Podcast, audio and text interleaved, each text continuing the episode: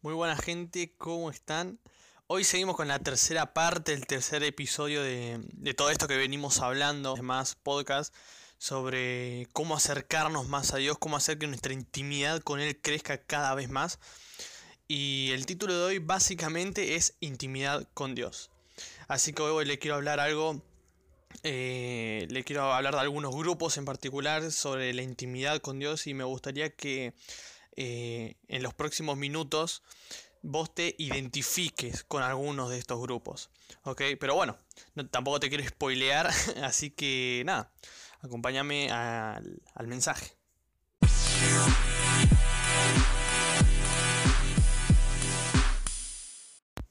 Como ya les había dicho, el título del mensaje es Intimidad con Dios.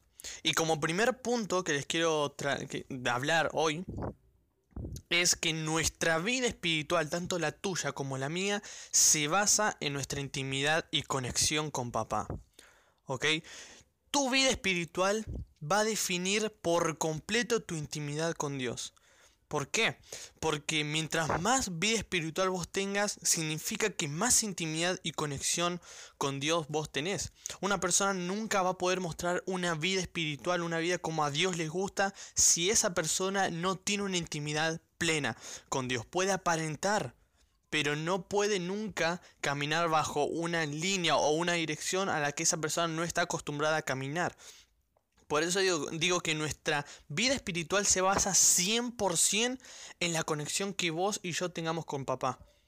Yo puedo ver en una persona si esa persona tiene una vida espiritual que le agrada a Dios por su intimidad que tiene con Él. Hay mucha gente que aparentan tener una vida espirtual y su conexión con Dios, su intimidad con Dios está totalmente seca, está totalmente muerta.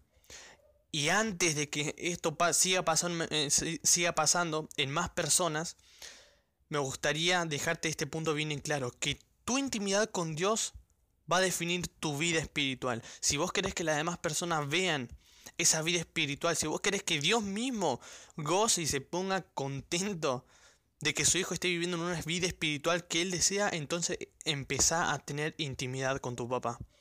Porque eso es lo que a él más le encanta. A él le encanta que cada día nosotros, antes de agarrar el celular, antes de, ir a WhatsApp, a Instagram, antes de hacer otra cosa en el día, es alimentar tu conexión con Dios, alimentar tu intimidad con Dios. Hacer que tu vida espiritual camine bajo la línea del propósito que Dios quiere. Y mientras más intimidad tengas con Dios, más vas a, fundamentar tu vida espiritual sobre la roca, que la Biblia menciona a la roca como Jesús. Ahora, es interesante saber esto, que es acercarnos a su corazón, pero es totalmente nuestra responsabilidad quedarnos en ese lugar y no volver a darle la espalda a Dios. Muchas personas creen em, que Dios ya tiene que dar un segundo paso. Dice, bueno, yo voy a seguir con mi vida normal, entre comillas, y voy a esperar a que Dios se me presente a mi vida. Voy a esperar a que Dios me mande alguna señal o me, me mande a través de alguien un mensaje de que lo tengo que seguir. Y déjame decirte una cosa, Dios ya no tiene más nada que hacer. ¿Por qué? Porque Él ya dio el primer paso cuando envió a su, hijo, a su hijo a esta tierra y cuando Jesús mismo murió en esa cruz. Ahí fue donde Dios dio un primer paso. Y ahora, ¿cuál es el segundo paso que tiene que dar nosotros? ¿Y cuál es ese? Alimentar cada vez más nuestra intimidad con Dios. Mostrarle que, de que esa sangre que Él derramó no fue en vano, que esa sangre que Él derramó no fue eh, totalmente un desperdicio, sino que esa sangre tuvo un propósito. Y no solo la sangre, sino también la resurrección de Jesús. Pero como digo, es iniciativa de Dios acercarnos a su corazón. ¿Cómo lo hizo? A través de la muerte y la resurrección de Jesús. Ahí Dios ya dio el primer paso, es Él ahí ya nos acercó su corazón con el de nosotros, pero ahora es nuestra responsabilidad el quedarnos en ese lugar, el quedarnos en el corazón de Dios y no volver a darle la espalda a Dios. Y muchas veces, no lo voy a mentir, hay mucha gente que peca, hasta yo mismo peco, los mayores eh, las personas que tienen más cargos, más ministerios también pecan. ¿Por qué? Porque somos personas, somos humanos. No somos perfectos. Y si fuéramos perfectos ya estaríamos allá arriba con papá. pero como digo, es nuestra responsabilidad el tratar de forzarnos, de quedarnos en el corazón de Dios y no volver a darle la espalda a Dios.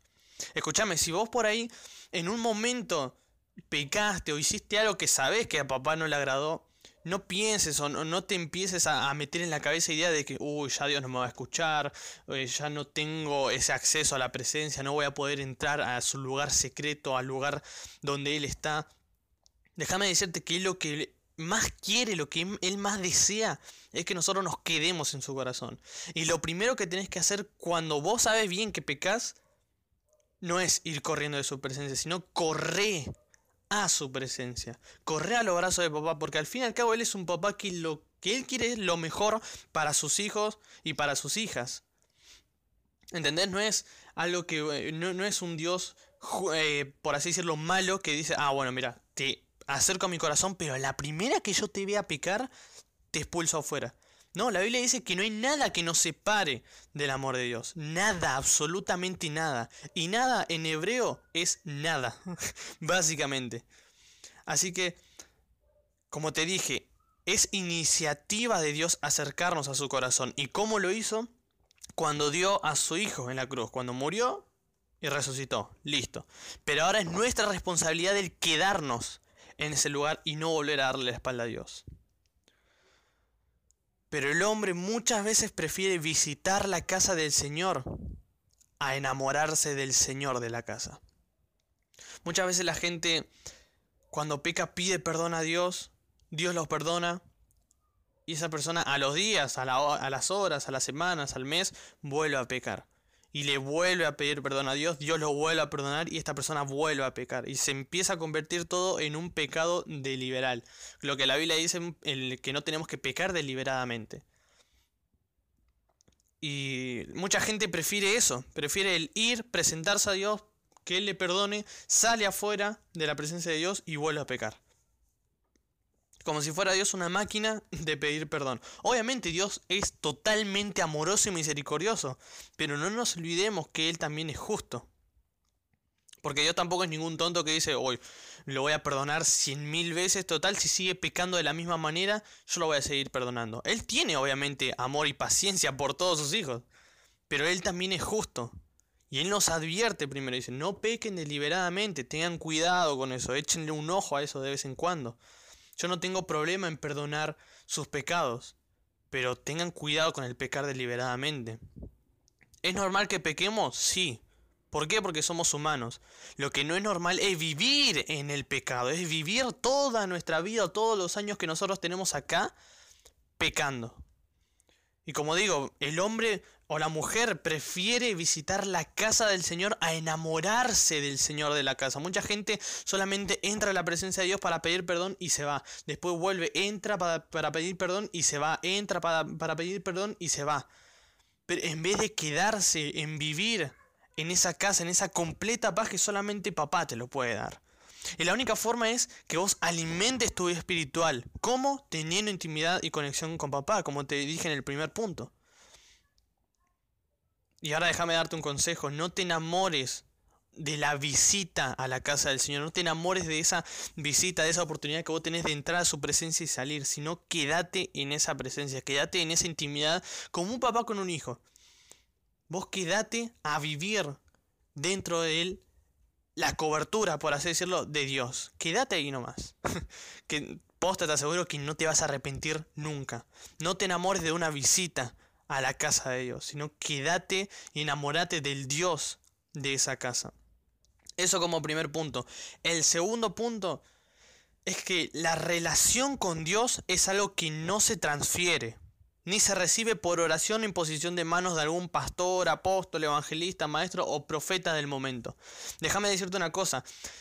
yo escucho a mucha gente que dice, wow, me gustaría tener la unción que tiene tal profeta, me gustaría tener el poder que tiene tal pastor, el poder que tiene tal evangelista. Y muchas veces, cuando tiene la oportunidad de acercarse a ese profeta, pastor, maestro, evangelista o apóstol, quieren que le oren, que le ponga sus manos de encima para ver si su unción si su poder se transfiere a la persona. Déjame decirte algo, la relación que vos tengas con Dios no es algo que se transfiere. Mi conexión con Dios, si por más que yo te ponga mis manos en tu cabeza, déjame decirte que mi relación con Dios no va a alimentar tu relación con Dios, porque eso es algo personal. Vos podrás ver la unción que tienen los demás, podrás ver el poder que tienen los demás, podrás ver la relación que tienen los demás, pero su relación jamás va a ser transferida en vos. ¿Por qué? Porque como dije, la relación con Dios es algo personal. Dios no quiere que tengas un evangelio heredado, un conocimiento de Jesús heredado por lo que otra gente te haya contado. Él quiere que tengas un evangelio revelado lo que hablamos en el primer podcast. Dios quiere que tengas una revelación total de Él.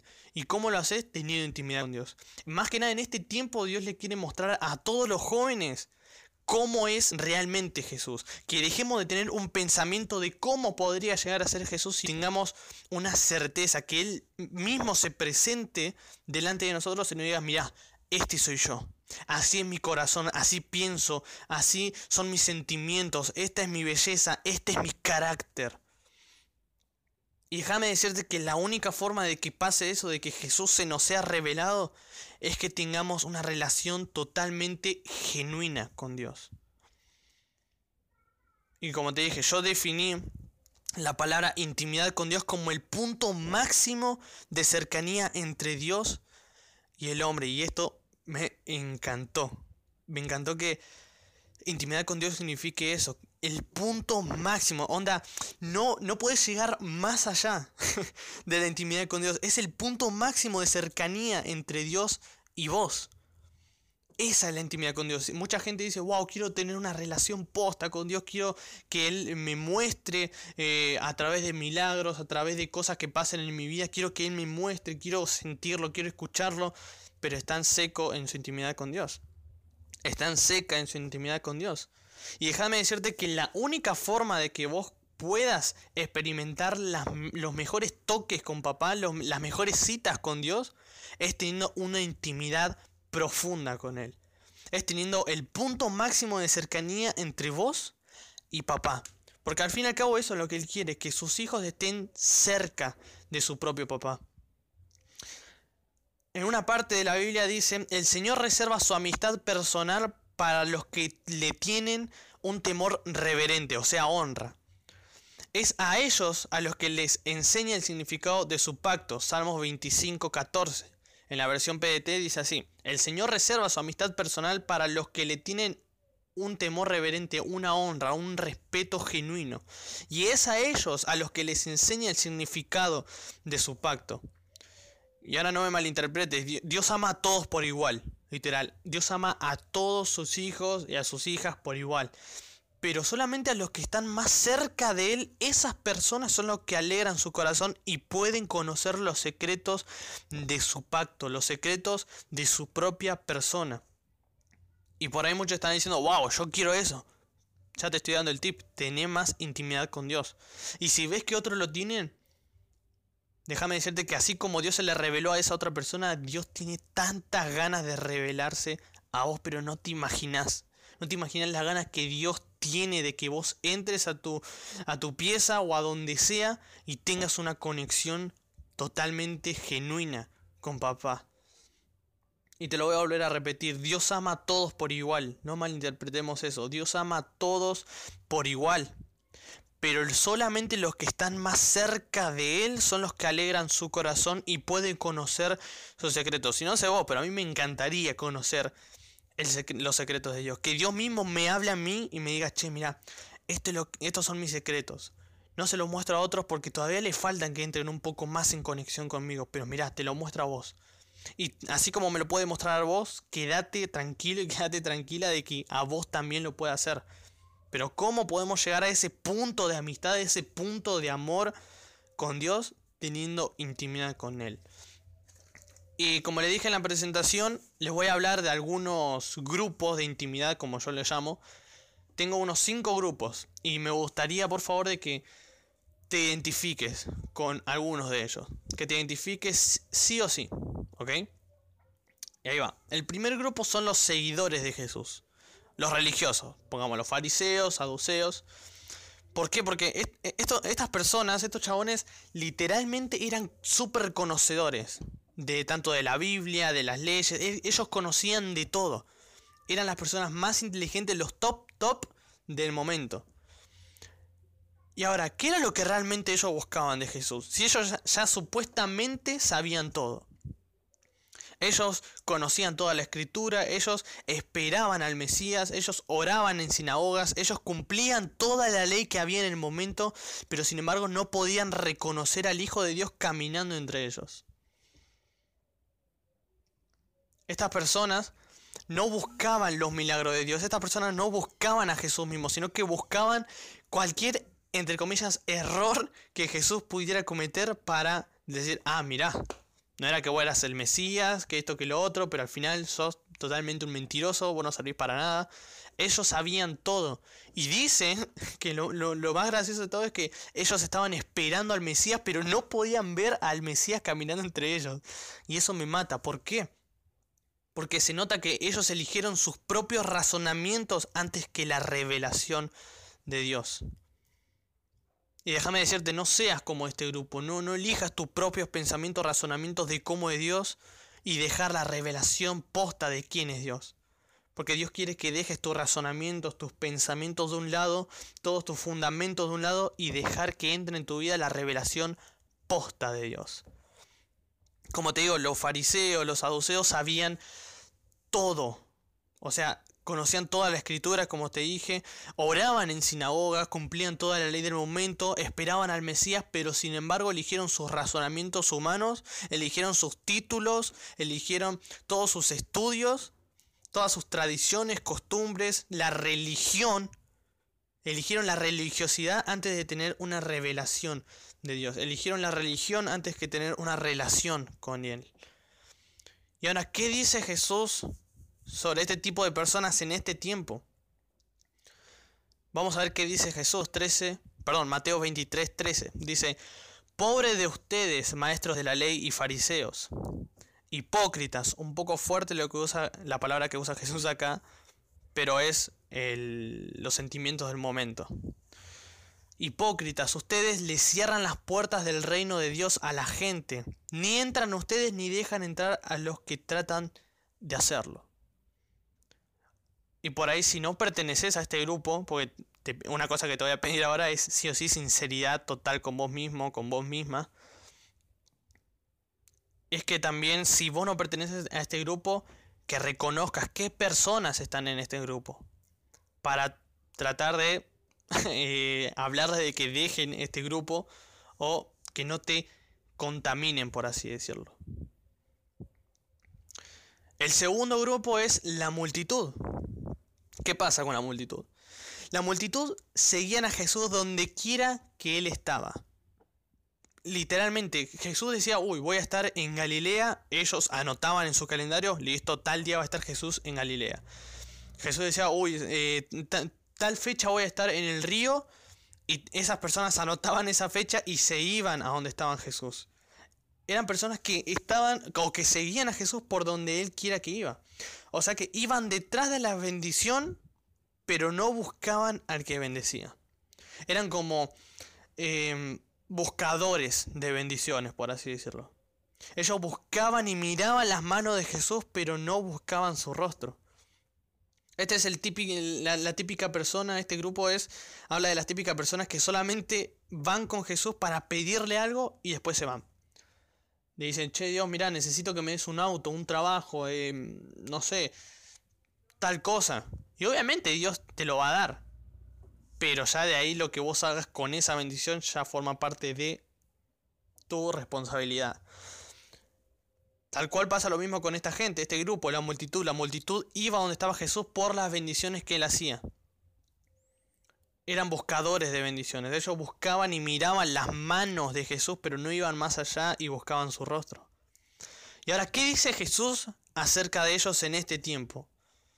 Y lo podemos ver en Juan 6:26, que dice, Jesús les contestó, le digo la verdad, ustedes no me están buscando porque vieron las señales milagrosas, me buscan porque comieron pan y quedaron llenos. Así que si no perteneces al grupo anterior, joya. Pero si perteneces a este grupo, este grupo que estamos hablando ahora, de que solamente lo busca Dios cuando necesita algo y no está 100% con Él, séte sincero a vos mismo y a vos misma. No, no te mientas, porque hasta si nos mentimos a nosotros mismos, eso ya es pecado, según la Biblia. Así que vamos al tercer grupo. Vamos a avanzar un toque más. El tercer grupo es, son los 70. No sé si muchos se acuerdan de la historia de, estos, de estas personas, los 70. Y estas personas fueron designados por Dios porque eran sus fieles seguidores. Onda, ellos recibieron su llamado e instrucciones de primera mano porque eran literalmente eran fieles seguidores de Jesús, pero mal. Era, ellos eran, por así decirlo, los levitas de la iglesia. Ellos eran los líderes de la iglesia, por así decirlo. Ellos recibían las instrucciones directamente de Jesús. Pero algunos de ellos se enamoraron más del glamour, entre comillas, del ministerio que de aquel que le dio los ministerios. Es más, hay una parte que Jesús los exhorta, me parece en Lucas 10:20, que Jesús los exhorta, como que los reta un poco, y él le dice, pero no se alegren tanto de dominar a los espíritus, sino de que sus nombres están escritos en el cielo. Porque dice que cuando Jesús envió a los 70 a evangelizar, que esto, que lo otro, dice que cuando volvieron ellos se asombraron más por lo que ellos mismos hicieron, dijeron, wow, Dios, mira, hasta el, mismo Sata se nos, eh, se nos, por así decirlo, escapó de nosotros cuando escucharon tu nombre. Hasta los mismos demonios se fueron, corrieron totalmente asustados cuando dijimos Jesús. Y es como que muchas veces la gente se, cuando da un buen mensaje en sus iglesias o toca algún instrumento o hace alguna danza, canta alguna canción, escucha más los aplausos de la gente, empieza a escuchar más eh, las felicitaciones de la gente, la aprobación de la gente antes que la aprobación de Dios.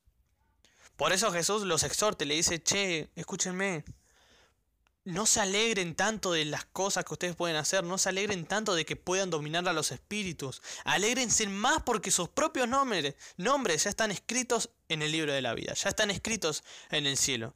Que la fama, entre comillas, no se les suba a la cabeza, señores. Que todos los aplausos que ustedes reciben no son a ustedes quien se lo está dando, sino que es a mi papá, que está en el cielo, que se lo están dando. Y no lo voy a, no lo voy a mentir, yo en mi iglesia toco la batería y doy premensajes. Y no lo voy a mentir, las primeras veces que yo empecé a dar participaciones de eh, eh, cuando tocaba alguna canción, o si, siquiera cuando daba un premensaje, muchas veces cuando la gente aplaudía, llegaba al pensamiento y decía, wow, qué bueno lo que yo estoy haciendo, qué bueno lo que la gente está escuchando porque sé que viene de mí. Y en ese momento venía un cachetazo de Dios como pa, así directamente en la mandíbula y me decía, che flaco, ¿qué estás pensando? Cada aplauso que la gente está dando es para mí. Y a partir de ese día que entendí eso, yo entiendo que cada mensaje que doy, cada palabra que digo, cada pensamiento que le digo a la gente no soy yo. Es más, siempre que tengo que hablar con alguien sobre este tipo de cosas, o ya sea para debatir o lo que sea, siempre se lo entrego a Dios. Siempre, por si Él quiere hacer algo en la persona, que lo haga, pero que la persona vea a Jesús a través de mí. Que cada palabra que salga de mí no sea mía, sino que sean de Dios mismo.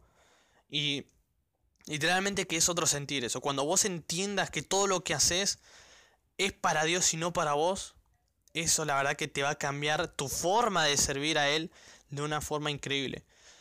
Pero ahora volvamos a los 70. Si vos perteneces a este grupo, de que cada aplauso que recibe en su iglesia, de wow, miren esto que el otro, se deja llevar más por el glamour del ministerio que tenga. Déjame decirte qué dice Jesús acerca de este grupo, ¿no? Y Jesús dice en Mateo 7, 22 a 23, dice, vendrá el día en que muchos me van a decir, tú eres nuestro Señor, nosotros profetizamos en tu nombre y por ti echamos fuera demonios. Además hicimos muchos milagros en tu nombre. Entonces le diré claramente, nunca los conocí, apártense de mí, porque ustedes se dedicaron a hacer el mal. Así que si vos no perteneces al primer grupo de los religiosos, joya. Si no perteneces al grupo de la multitud, perfecto, bien por vos. Si perteneces al grupo de los 70, ten cuidado. Ten cuidado que no se te suba, como digo, el glamour a la cabeza, porque va a llegar el día, y esto no lo digo yo, es una profecía que Jesús está diciendo. Él dice, va a llegar literalmente el día que la gente me diga, wow, Dios, no sabes, mira, yo hice esto y se levantaron paralíticos, yo hice esto y resucitaron muertos, yo hice esto y ciegos pudieron ver, sordos se pudieron escuchar, mudos pudieron hablar, Fua, mirá todo lo que hice para vos. Y ahora, todo lo que yo hice, y ahí está todo lo que yo hice, todo lo que yo hice. Y ahí Jesús va a decir, che, escúchame, ¿sabes qué? Déjame ver la lista. Mm, no, no tengo tu nombre, no te conozco. ¿Por qué? Porque las personas que hacen todo lo que sea que hagan para ellos mismos, a Dios le cuenta como que no están haciendo nada para Él. Por más que vos digas, wow, fui a evangelizar y por mi palabra, por mis pensamientos, la gente se transformó, se convirtió. Y Dios te dice de arriba, che, esas almas yo las puse en tu camino para que me pudieran ver a mí a través de vos, que tus palabras fueran mías. Así que gente, no se nos suba el amor como me pasó a mí una vez. Que no se nos suba los aplausos a la cabeza, porque lo que más importa es la aprobación de Dios antes que la aprobación de la gente. Ahora vayamos un grupo más adelante, al cuarto grupo, que es el grupo de los discípulos. Y ahora déjame decirte esto que acá empieza lo chido, acá empieza lo bueno.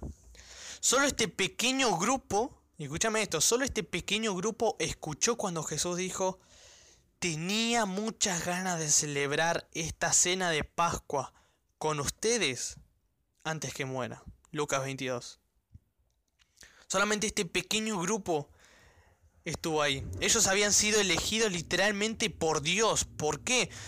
Porque eran literalmente las personas que más amaban de Dios. Porque su devoción los convirtió en íntimos. Y esta palabra últimamente me está llamando la atención en hace varios días ya, la palabra íntimo, ser íntimos con Dios. Ellos habían sido, cada uno de ellos habían sido elegidos por Dios, pero su devoción los convirtió en íntimos. Pasaron de ser elegidos a ser íntimos de Dios. Llamaron, eh, pasaron de ser llamados a escogidos.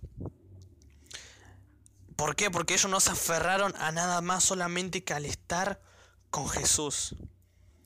Ellos literalmente si era posible, dejaban su trabajo, dejaban todo lo que ellos estaban haciendo en el momento cuando Jesús se, sentaba, ponía la pava para los mates, ellos ya sabían, wow, este es el momento que tenemos que aprovechar. No importa si estoy cerrando algún negocio, no importa si estoy eh, en medio de, un, de, un, de firmar un contrato, no importa si estoy por ir a trabajar, es el momento de estar conectado con mi papá, de estar conectado con la única persona que me llena, con la única persona que me ama con Jesús. Y pasaron de ser elegidos a ser íntimos. ¿Por qué? Por su devoción. Porque literalmente ellos dejaban todo, literalmente, por seguir a Jesús. Y muchas veces me pregunté del por qué entonces en esa cena ¿no? de la Pascua no estaban amigos posta como la Biblia eh, lo remarca muchas veces, por ejemplo Lázaro, Marta, María, Saqueo, ¿por qué no estaban ese tipo de personas? Y déjame decirte una cosa, no tengo la respuesta a esas preguntas, pero sí tengo la respuesta de por qué sus discípulos sí estuvieron ahí.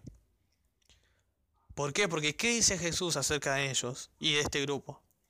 En Juan 17:24 dice, Padre, quiero que los que me diste estén conmigo, donde yo esté, para que ellos vean la gloria que tú me diste. Y la verdad que esto me encantó me encantó de que a Dios le importa más nuestra intimidad, nuestra devoción que tengamos a Él. ¿Por qué? Porque de esa forma vamos, a llegar a ser íntimos. De esa forma Dios dice, wow, la verdad que vos tenías la agenda llena, pero te hiciste hueco, te hiciste lugar, ya sea de cinco minutos, pero te hiciste un hueco de cinco minutos sumamente importantes para tu vida, para pasar tiempo conmigo. Y eso es lo que te convierte en íntimo, tu devoción a Jesús. Tu devoción de, wow, estuve todo el día ocupado, todo el día yendo de acá para allá, eh, caminando en bondi, en lo que sea. Pero este momento, ya sean 10 minutos, estos momentos los quiero pasar a full, full, full, full con mi viejo, con mi papá, con mi Dios. Necesito este tiempo. Y tu devoción va a hacer que te conviertas en íntimo. ¿Para qué? Para que después escuche a Jesús diciéndote, quiero que estés conmigo donde yo estoy. ¿Para qué? Para que veas la gloria que mi papá me dio. Y eso fue increíble. Y muchos pensarían, bueno, acá se termina el último grupo, el de los discípulos. Pero déjame decirte que hay un grupo más. y este grupo es el más importante, mm, yo creo. Y habla del discípulo amado. Ese es el quinto grupo, la del discípulo amado. Y déjame decirte una cosa, Jacobo, Pedro y Juan seguían a Jesús a todos lados. Ellos eran como, eh, literalmente estaban colgados de Jesús y se iban a donde él iba. Pero solo a uno de ellos la Biblia lo define como el que tenía un lugar especial en el corazón de Jesús. Solamente uno de ellos eh, tomó la Biblia, por así decirlo, el lugar de ponerle el discípulo amado. Ahora, cuenta de que solamente Jesús le reveló algo a Juan que no se lo reveló a nadie, literalmente. Es como que eh, Juan estaba, dice la, la, Biblia, que estaba recostado en el pecho de Jesús. Y como que yo me imagino, no sé, a Pedro como diciéndole, che, mira, decirle quién lo va a traicionar, porque sé que a mí no me lo puede decir. Sé que a otro discípulo no se lo pueden decir, pero a vos sí, ¿por qué? Porque vos sos el amado de Dios, de Jesús. Vos tenés un lugar muy especial en su corazón. Y en ese momento Jesús le revela a Juan quién lo iba a traicionar. Solamente se lo reveló a Juan y no se lo dijo a otra persona. Y Jesús le dijo, che, mira Juanchi, yo la verdad que de tanto que te amo, de tanto que tenés ese lugar en mi corazón, de ese discípulo amado, te voy a decir quién me va a traicionar solamente a vos. Y es aquel al que yo le dé el pan mojado. Ese va a ser.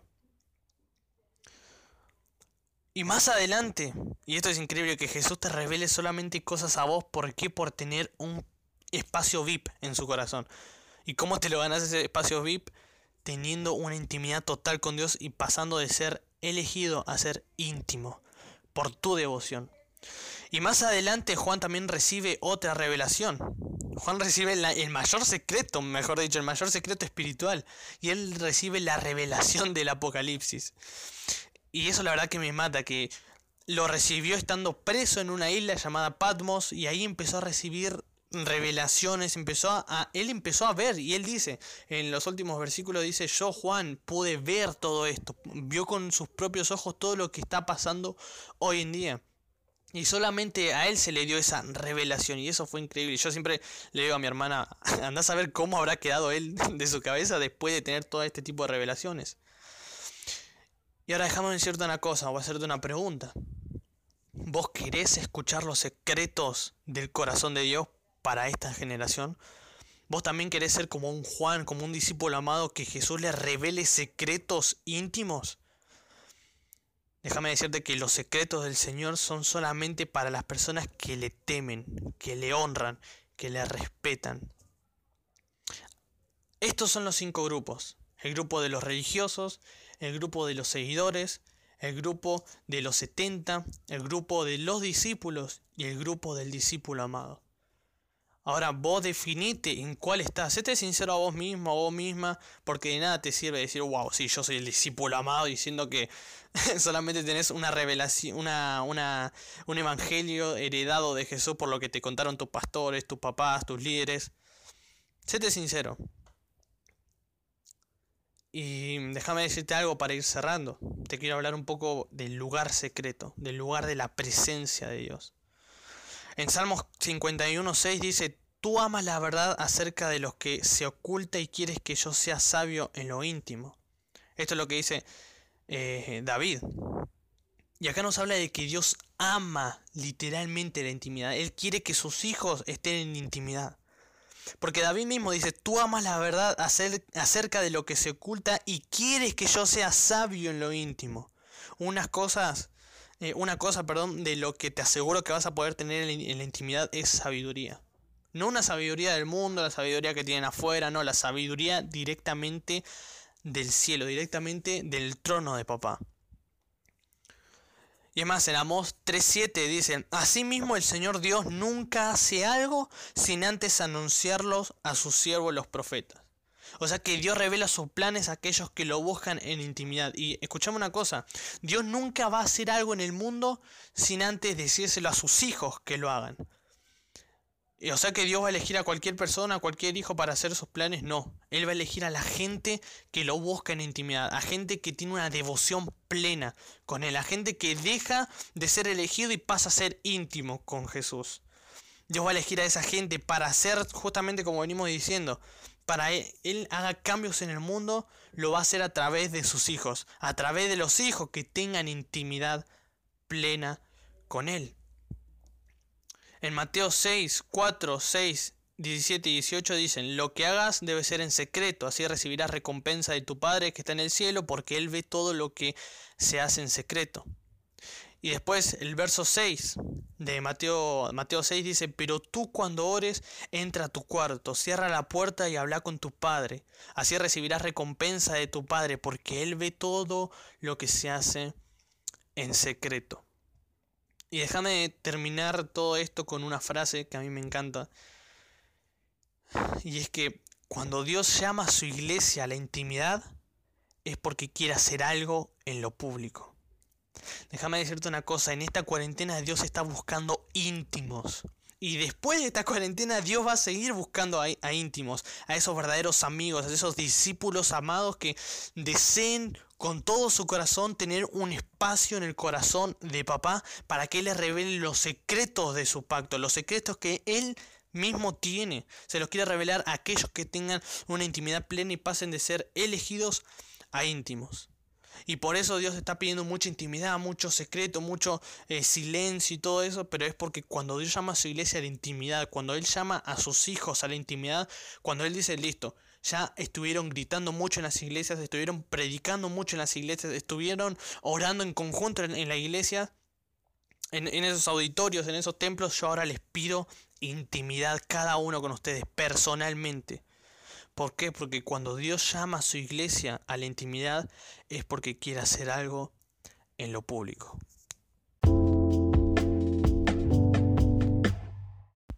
Y bueno, básicamente era este el mensaje que yo tenía preparado ya para este miércoles.